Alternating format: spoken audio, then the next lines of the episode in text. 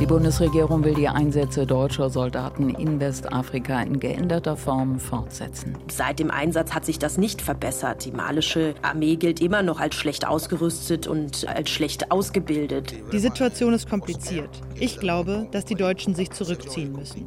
Bei den Besuchen in Mali und im Niger wurde ganz deutlich, dass der Kampf gegen den Terrorismus noch lange nicht gewonnen ist. News Junkies. Verstehen, was uns bewegt. Ein Podcast von RBB24 Inforadio.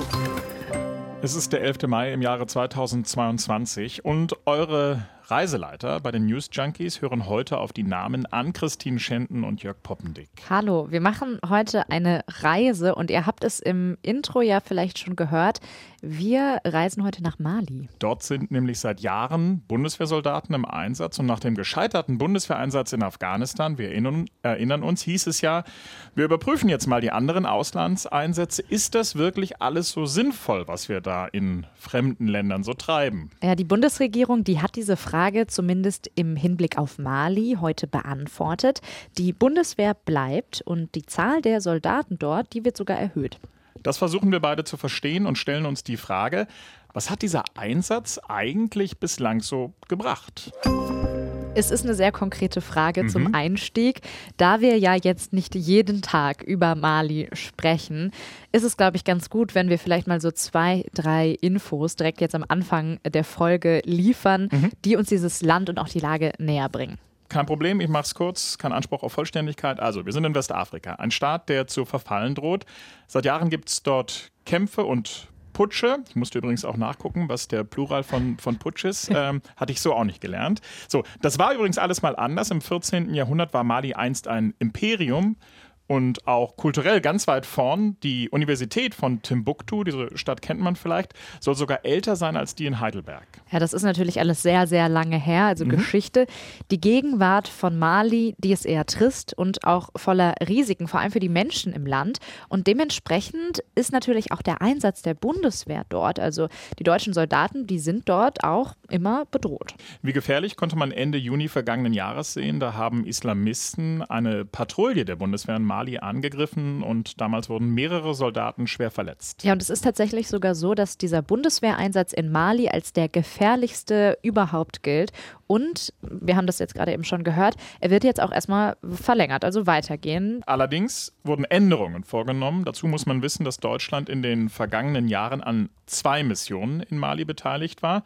Also Einmal an einer Mission der Vereinten Nationen, die heißt MINUSMA. Jetzt versuche ich es wirklich hier ohne zu stolpern. Das steht für United Nations Multidimensional Integrated Stabilization Mission, kurz das ist eine Friedensmission. Hast du schön gesagt. Dankeschön. Ja, die andere Mission der Bundeswehr, die fand im Rahmen der Europäischen Union statt. Und da ging es um die Ausbildung von malischen Soldatinnen und Soldaten.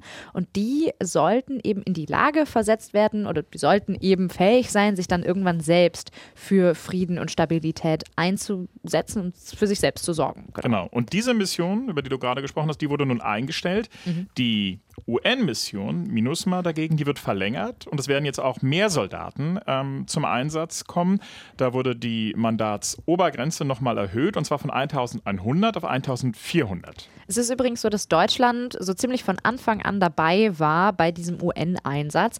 Der hat nämlich 2013 begonnen, also vor knapp zehn Jahren. Und damals hieß ja der Verteidigungsminister noch Thomas de Maizière und der Außenminister war Guido Westerwelle. Kannst du dich noch daran erinnern? Dunkel. 2013 habe ich Abi gemacht, da hatte ich andere Sachen im Kopf, aber ich kann mich dunkel erinnern.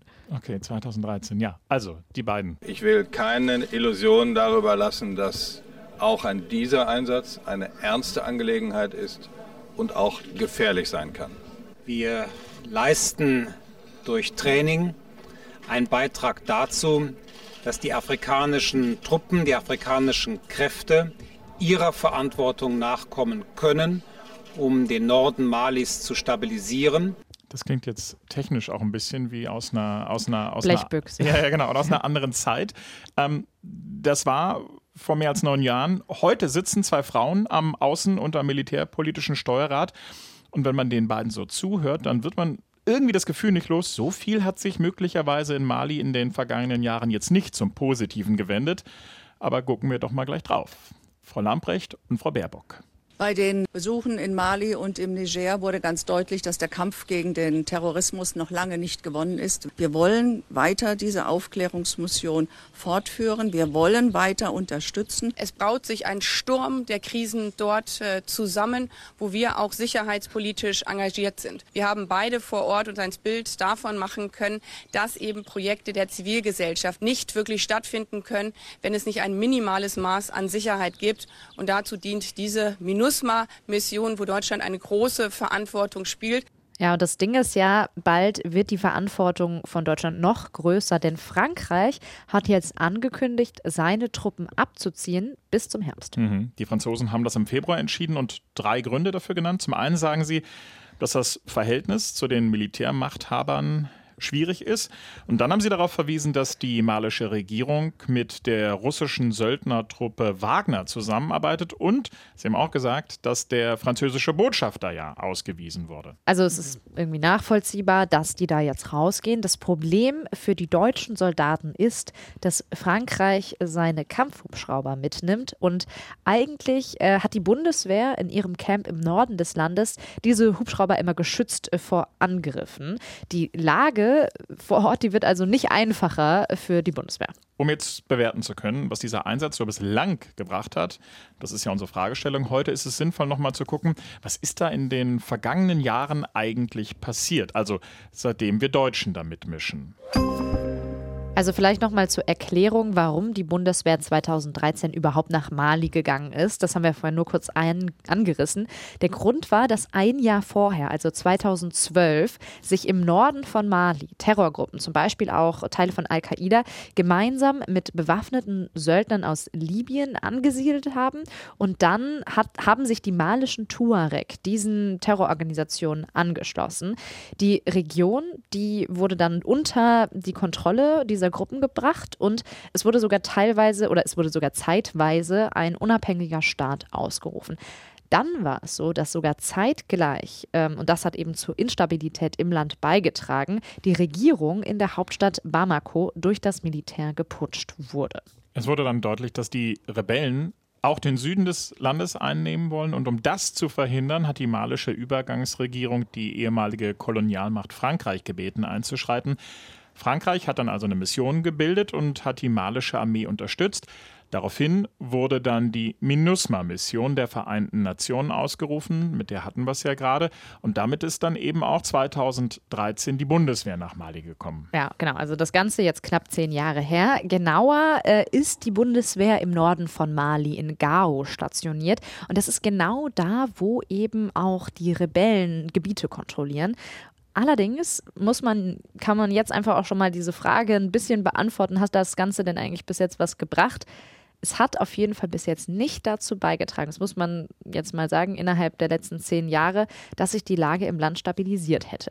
Hm, aber es gab auch mal eine ruhigere Phase. Also mhm. 2015 beispielsweise wurde ein Friedensabkommen unterzeichnet. Zwei Jahre vorher wurde Ibrahim Boubacar Keita zum Staatspräsidenten gewählt und 2020 wurde er aber dann von einer, einer Militärjunta aus dem Amt geputscht.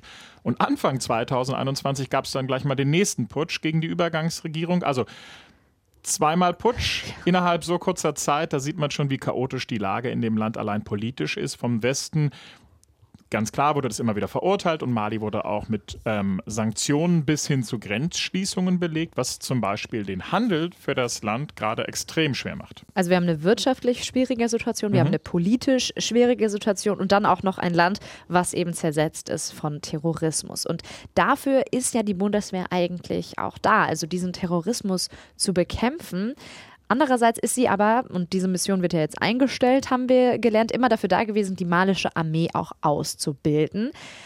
Das Problem ist, dass das auch dazu geführt hat, dass viele Köpfe innerhalb der Militärjunta, die diese Putsche ja durchgeführt hat, ehemalige Soldaten sind, die von der Bundeswehr ausgebildet wurden. Und ganz grundsätzlich gibt es auch einfach ein großes Problem mit der malischen Armee, denn die bleibt ziemlich hinter den Erwartungen zurück und gilt immer noch als schwach und immer noch nicht als wirklich ver verteidigungsfähig. Da könnte man jetzt sagen, gut, da hat die Bundeswehr ihren Job nicht richtig gemacht. Das Problem ist aber, es gibt einfach auch Korruption innerhalb dieser malischen Armee. Das hat äh, unsere Korrespondentin für die Region, Dunja Sadaki, erklärt. Und zwar in einem Weltsichten-Interview mit RBB24 Inforadio. Es führt dann dazu, dass Menschen nicht in den Kasernen sind, wo sie sein sollten, dass Ausrüstung auf einmal fehlt ähm, und was dazu führt, dass die Unzufriedenheit unter normalen Soldaten zum Beispiel auch steigt.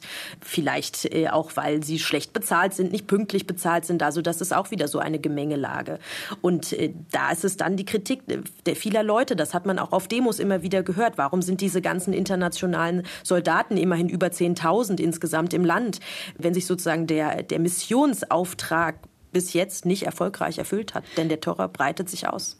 Wir haben ja zum Anfang dieser Folge oder dieser Reise nach Mali auch schon erzählt, dass sich die russische Söldnergruppe Wagner in Mali befinden soll und mit der malischen Militärjunta zusammenarbeitet. Das ist eine rote Linie für Frankreich und eigentlich auch eine rote Linie für Deutschland. Auch Verteidigungsministerin Christine Lambrecht hat ja bereits gesagt, dass man nicht mit Soldaten zusammenarbeiten kann, die Menschenrechtsverletzungen begehen. Das heißt, sollte der Einfluss dieser Gruppe Wagner zunehmen, dann könnte das möglicherweise auch die Bundeswehr zum Abzug bewegen. Also die Mission, die malischen Soldaten auszubilden, die wird bzw. wurde teilweise korrumpiert und war eben wenig erfolgreich. Haben wir gehört, da gibt es verschiedene Gründe für.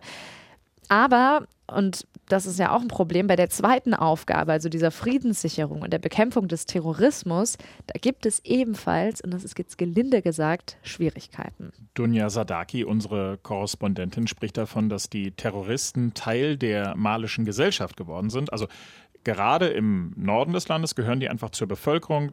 Die Menschen haben sich schlicht und ergreifend an sie gewöhnt. Das heißt, am Grundproblem, dass weite Gebiete einfach unkontrolliert sind und keinerlei Dienstleistungen anbieten vom Staat. Also da geht es den Menschen natürlich um Sicherheit, aber dann geht es den Menschen auch darum, wenn man Probleme hat mit dem Nachbarn, wo ist das Gericht? Wenn man Probleme hat, wo ist die Polizei? Wenn man sein Kind in die Schule schicken will, wo ist die Schule? Wenn man ein Problem hat äh, oder krank ist, wo ist sozusagen äh, das Krankenhaus?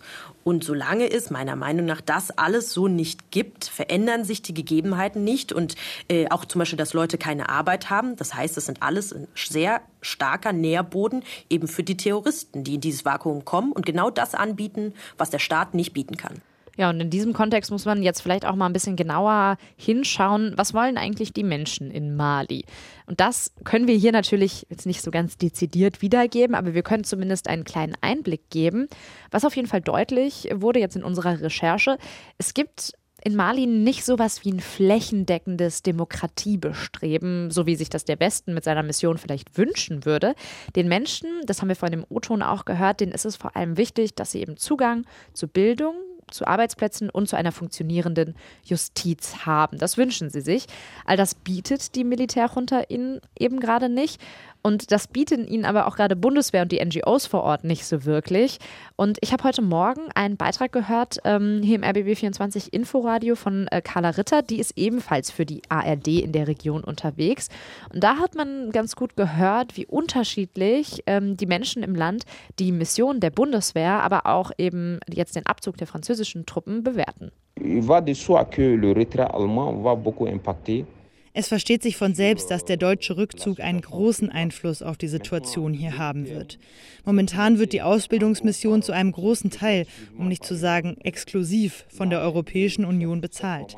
Das Ende davon wird sicher eine Auswirkung auf die taktische Ausgangslage und die Koordination der malischen Armee gegen die terroristischen Gruppen haben. Und hier vielleicht noch mal eine gegenteilige Meinung. Il faut penser ce que la France a fait pour le Mali.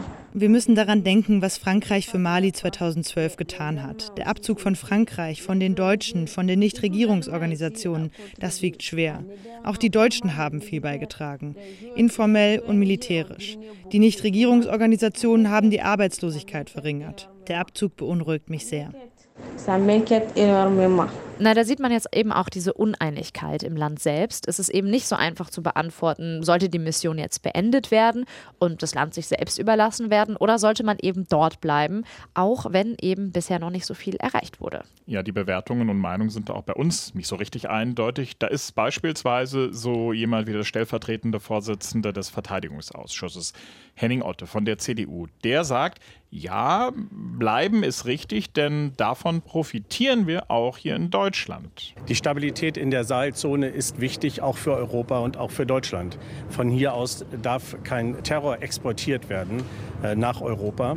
Und deswegen gilt es, über die Vereinten Nationen und über die Europäische Union hier einen Beitrag zu leisten. Das, was Otte da anspricht, das ist die strategische Bedeutung Malis. Das Land in der Sahelzone gilt für viele als unverzichtbar, wenn es darum geht, Terror zu bekämpfen und ja auch illegale Migration nach Europa zu verhindern. Naja, und aus Regierungskreisen heißt es, berichtet zumindest die Frankfurter Rundschau, dass wenn sich jetzt Deutschland auch aus dem UN-Einsatz zurückziehen würde, dass dann im Grunde die, ja, die gesamte Mission vor dem Ausstehen würde. Ja, das würde dann vermutlich auch als weitere strategische Niederlage des Westens gewertet werden. Und ja, dann wäre Mali vielleicht sowas wie das zweite Afghanistan. Ja, nicht auszuschließen. Und geopolitisch hätte, sagen Experten, ein Abzug ausgerechnet Russland in die Hände gespielt. Moskau könnte dann eben die Lücke füllen, die ein Abzug des Westens hinterlassen würde. Der Kreml, das hatten wir eben schon mit der Söldnereinheit Wagner, der ist ja gerade bemüht darum, in Afrika seinen, ja, seinen Einfluss auszubauen. Ja, was wir jetzt auf jeden Fall festgestellt haben, diese ganze Debatte, die ist ja sehr militärisch, geopolitisch mhm. geprägt, wie das so in Mali weitergehen könnte.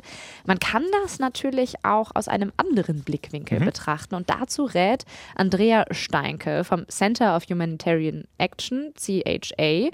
Das ist eine Denkfabrik aus Berlin und sie sagt, dass es entscheidend sei, sich auf nicht militärische Lösungsstrategien zu fokussieren. Und sie sagt beispielsweise auch, dass der internationale Einsatz die Bedürfnisse der malischen Bevölkerung berücksichtigen und zivile Partnerorganisationen mit einbeziehen sollte.